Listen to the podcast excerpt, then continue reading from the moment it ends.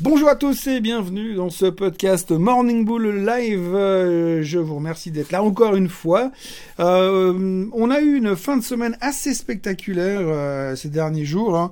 Le, retour, le retour de la techno, le retour du Nasdaq et le retour des GAFAM. Alors, on l'a vu ces derniers temps, les marchés allaient mieux. On a vu que les bonnes nouvelles économiques ont redonné un coup de fouet à tout le secteur technologique et on a vu en fin de semaine une performance assez fantastique au niveau du Nasdaq qui se retrouve, eh bien, pas de beaucoup, mais au plus haut de tous les temps euh, sur, sur l'indice principal.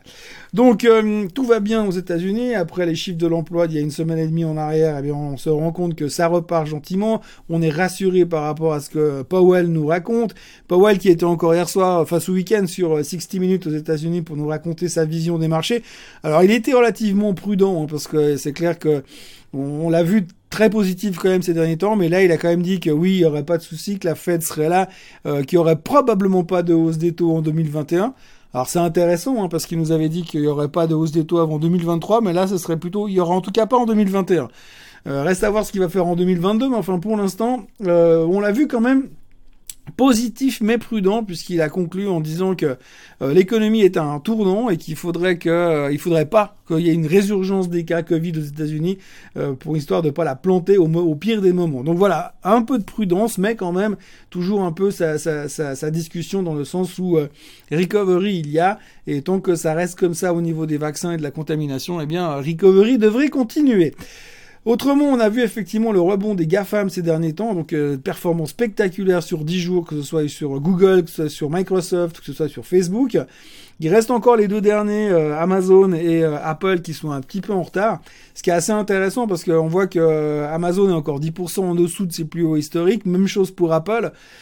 et c'est les deux qui ont publié des résultats fantastiques le dernier trimestre, qui n'ont jamais été reconnus en tant que tels, puisque depuis ces résultats fantastiques, les deux boîtes n'ont fait que euh, de se retrouver devant le mur des lamentations. Donc euh, il ne se passait pas grand-chose sur ces deux sociétés. Et là, ça commence à se réveiller. Je vous laisse imaginer ce qui va se passer si les deux boîtes retournent au plus haut tous les temps et surprennent encore une fois au niveau de leur, euh, de leurs chiffres trimestriels qui sortiront un peu plus tard dans le mois. Les chiffres trimestriels sont d'ailleurs quelque chose qu'on aura beaucoup euh, à l'oreille ces prochains temps puisqu'on attaque la nouvelle saison des résultats.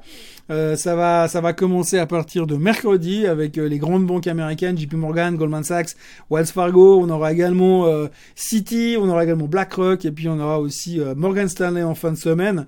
Donc le début de la saison des résultats, ça nous permettra de prendre la température pour voir un petit peu ce que ça va donner.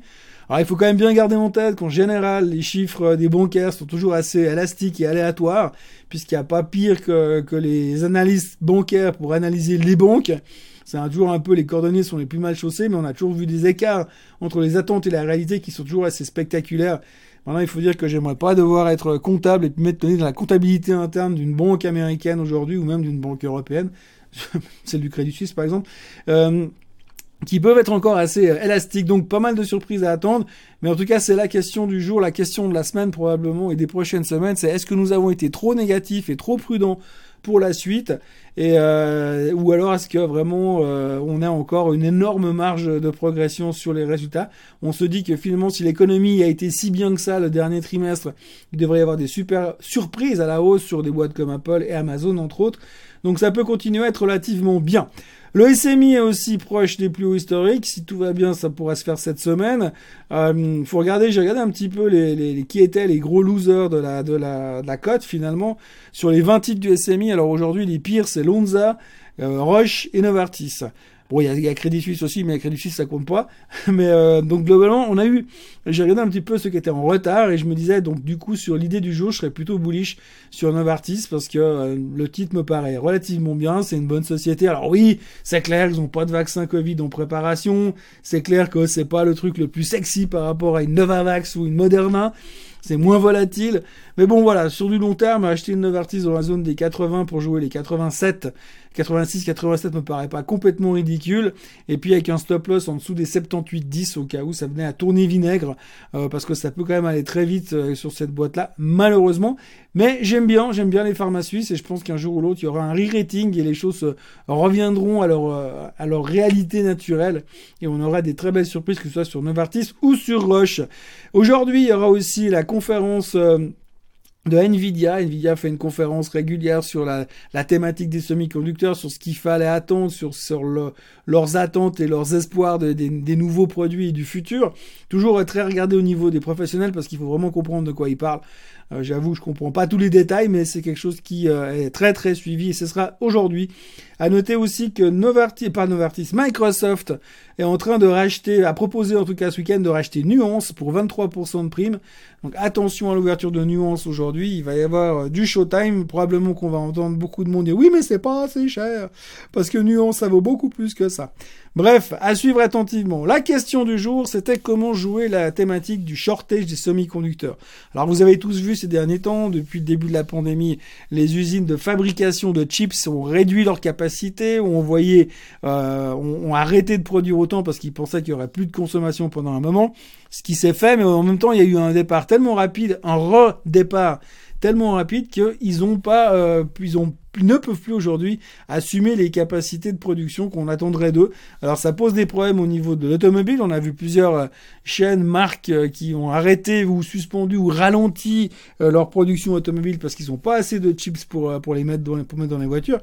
Des fois, on est tenté de se dire pourquoi ne pas revenir sur une bonne vieille Mustang de 69 avec un vrai moteur, avec que de la mécanique et puis pas d'électronique dans tous les coins. Il faut un diplôme, une licence en informatique pour être capable de réparer la voiture, ça serait pas mal de temps en temps.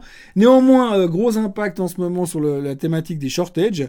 Euh, les gens cherchent un petit peu à comment acheter. Alors une des solutions, euh, semble-t-il, en cherchant un peu à droite à gauche, il y a cinq titres qui reviennent. C'est Taiwan Semiconductor, Texas Instruments, Micron, Analog Device et NXP Semiconductor. Ça devrait être les cinq qui devraient bénéficier de cette thématique. Enfin, en tout cas, les cinq de ceux qui vont bah, profiter le mieux de cette thématique de shortage des semi-conducteurs. Voilà, je crois qu'aujourd'hui on est euh, on est un peu au tournant, comme disait Powell. On si l'économie est un peu à un tournant, je crois que les marchés sont aussi à un tournant. On a on a vécu une très belle semaine, une très belle période, deux semaines assez fantastiques sur les marchés. Euh, aujourd'hui, on sent qu'il y a une baisse de l'intérêt. On sent que les gens se, se posent beaucoup de questions. Est-ce qu'on est monté trop haut, trop vite? Est-ce qu'il faut commencer à prendre les profits? Ou est-ce qu'on va directement enquiller sur un nouveau bull market qui va nous emmener encore 10% plus haut sur tous les indices? Euh, Difficile à dire. Euh, plusieurs voix s'élèvent en disant que c'est quand même vachement cher. Mais je crois que la, la, clé de voûte de tout ça sera donc euh, le début de la saison des résultats qui commence maintenant, là, mercredi, où on va avoir les grosses banques américaines qui vont publier. Et puis au fur et à mesure des jours qui vont passer, on va rentrer un peu plus dans le, dans le le, dur avec euh, les technos, euh, les grands noms, et puis là on verra un peu ce que ça donne, et on aura je pense notre réponse à ce moment-là. Si euh, la majorité surprenne à la hausse ce qu'on pourrait décemment s'entendre, imaginer que ça puisse se produire, puisqu'on a été tellement prudent pour cette saison des résultats que les attentes doivent être relativement basses. Donc si on a des très belles surprises à la hausse, il pourrait y avoir pas mal de repositionnement, de re-rating et de gens qui reviennent massivement sur les marchés. Voilà tout ce qu'on pouvait dire aujourd'hui. C'est une euh, semaine qui commence de manière relativement calme. Pour l'instant, les futurs sont en baisse de 0,3%. L'Asie était en baisse aussi de entre 0,5 et 1%. Et on va regarder comment on va entamer cette semaine et la continuer ces prochains jours pour voir si prise de profit ou bien alors euh, continuité du bull market. Passez une très belle journée. Merci d'avoir été avec moi ce matin et je vous retrouve demain à la même heure et au même endroit.